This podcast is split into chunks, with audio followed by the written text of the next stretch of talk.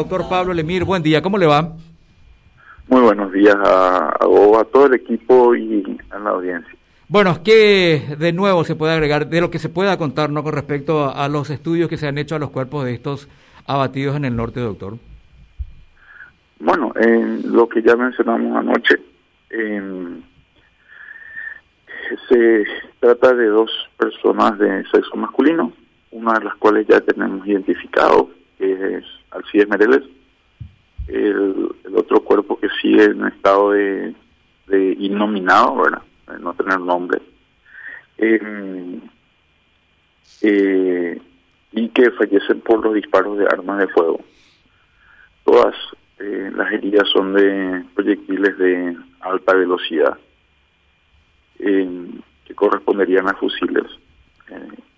y se ha abierto los cuerpos eh, se han extraído material eh, de muestra biológica y no biológica. Cuando me refiero a no biológica me refiero a, algunos algunas municiones, digamos, alguna, eh, algunos proyectiles de interés balístico, es decir, que podrían eh, tener las estrías como para poder hacer identificación de del arma en la cual provino. ¿verdad?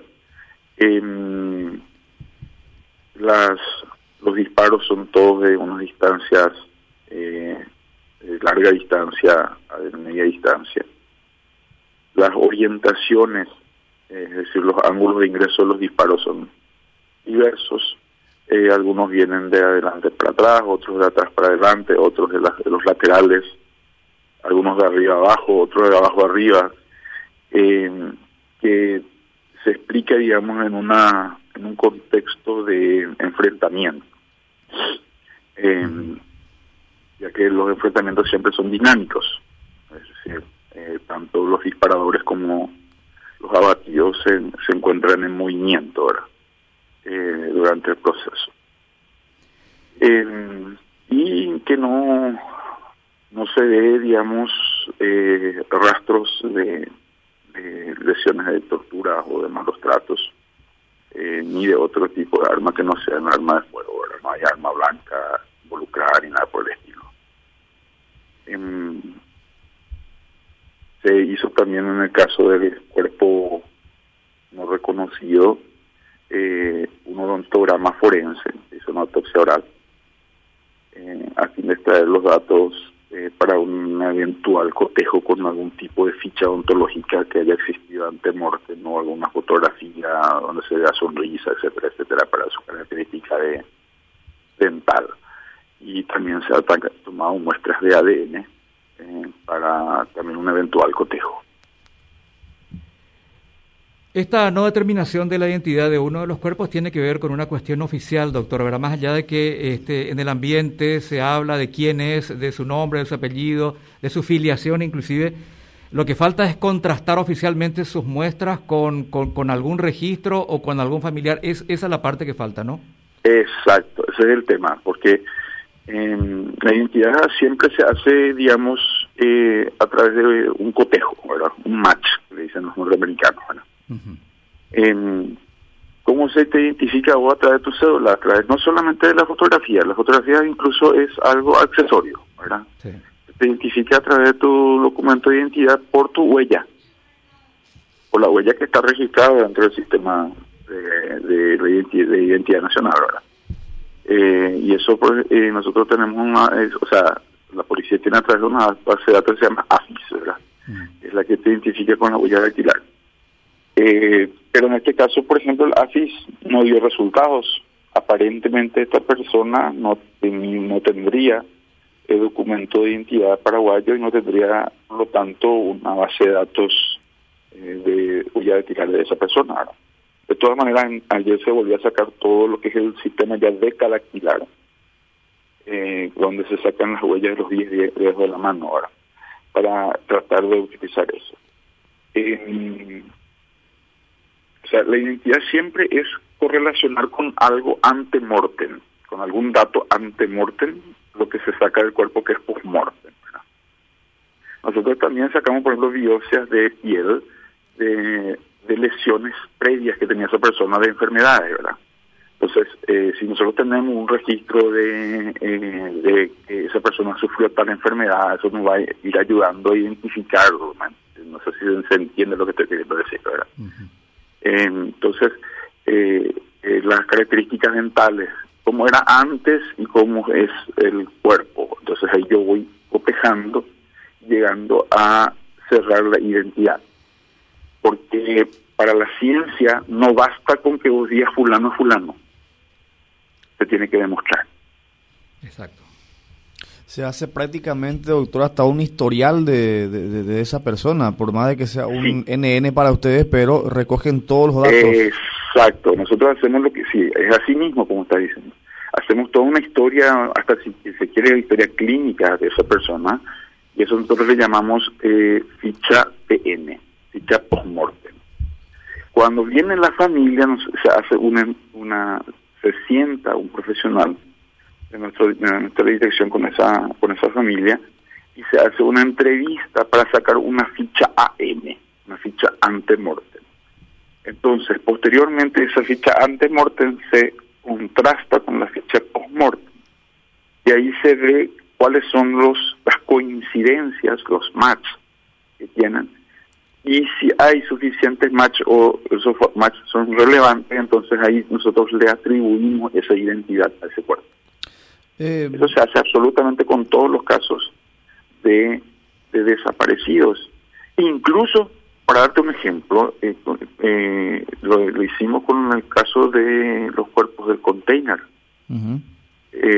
donde habíamos tenido restos óseos nomás ya, que habían venido en ese container que había este, que vino de, la zona digamos de, Medio Oriente. Y así tenemos nosotros eh, ya match de, tres o cuatro cuerpos verdad eh, doctor. Em, Doctor, yo tenía una, una, consulta sobre el punto porque quizás eso también puede de alguna u otra forma colaborar con, con identificar a las personas eh, que ustedes hacen, en ese estudio que hacen ustedes sobre los cadáveres, eh, se dan cuenta también de, de, cuál era la vida, cómo era la vida de, ese, de, esa persona eh, en cuanto a la parte alimenticia, de los cuidados, porque ustedes se percatan solamente de qué, qué, qué ritmo de vida, qué, qué estilo de vida llevaba también, que eso a lo mejor forma también parte de una investigación. Sí, qué forma de vida tenía, qué enfermedades tenía, sí. etcétera. Sí, claro. ¿Y cuál era el caso de estos dos? Bueno, el cuerpo que no tenemos identificado tenía algunas patologías, no las voy a mencionar públicamente, obviamente, porque eso necesitamos justamente hacer match. tenemos esos datos, eh, pero eso lo guardamos en reserva para el momento de hacer la identidad. Doctor, también cuando hablamos de, de, muertes naturales se aplica un protocolo, pero en este caso, cuando son muertes en qué tipo de, de protocolo, entre muertes violentas, por enfrentamientos, ¿qué, tipo de protocolo se aplica también? Esta es una muerte violenta, es una muerte violenta. Eh, y siempre que alguien fallece en un contexto de enfrentamiento con fuerzas de seguridad, se, aplican los protocolos eh, estandarizados para derechos humanos. Eh, eso es en cualquier muerte donde eh, alguna fuerza del Estado esté involucrada, así sea eh, un enfrentamiento de este tipo como, como enfrentamientos de, o sea, como eh, fallecimientos ocurridos en penales, por ejemplo. ahora para eso hay, tanto para la muerte como para las lesiones, están los protocolos de Minnesota y de Estambul, que son los que se aplican. Con respecto a estos cuerpos, ¿ya los familiares vinieron a, a, solicitar los mismos, a retirarlos? En el caso del, señor eh, Alcides Mereles, y los familiares estuvieron incluso cuando llegó el cuerpo a la moria a la mañana de ayer.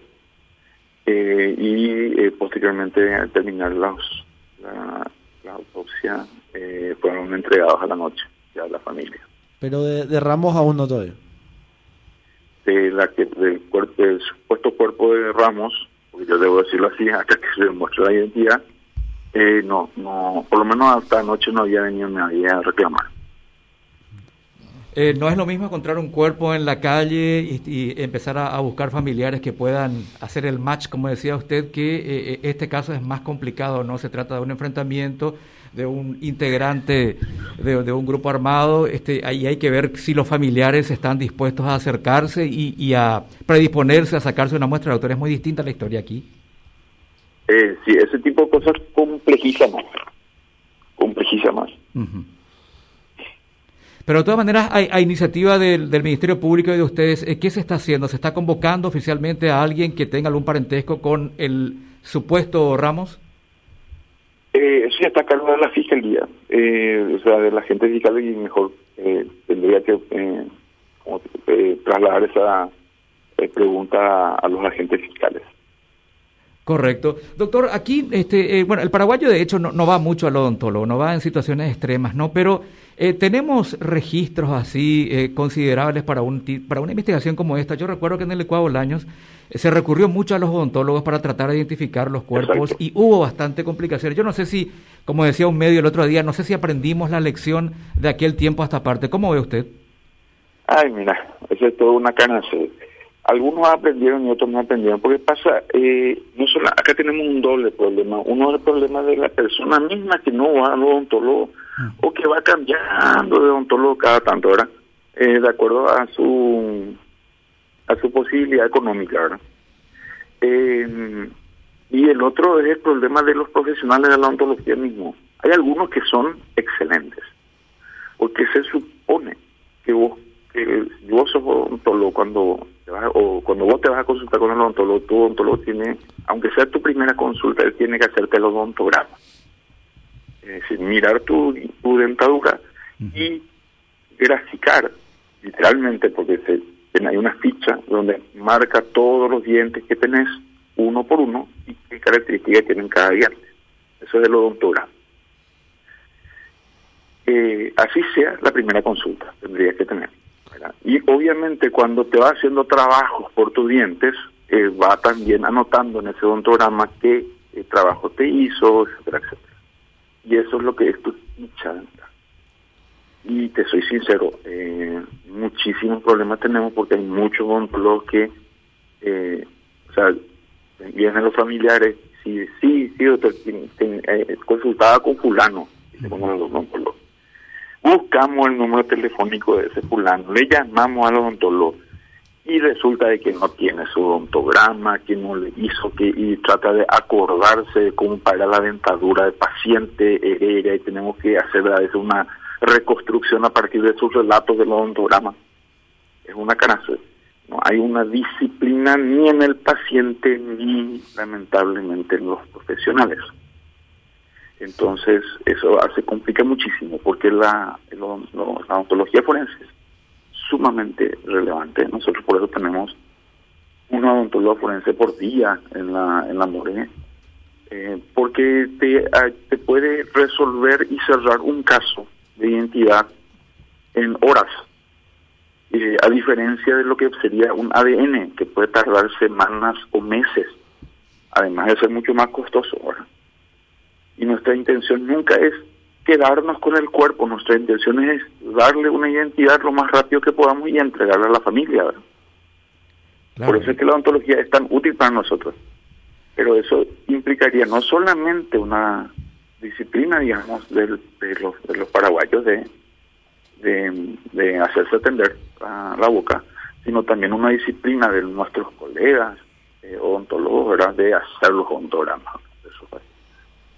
Sí, señor, imaginemos lo que, lo que colaboraría. ¿Caballeros? No, no, de mi parte no. Doctor, muchísimas gracias por su tiempo.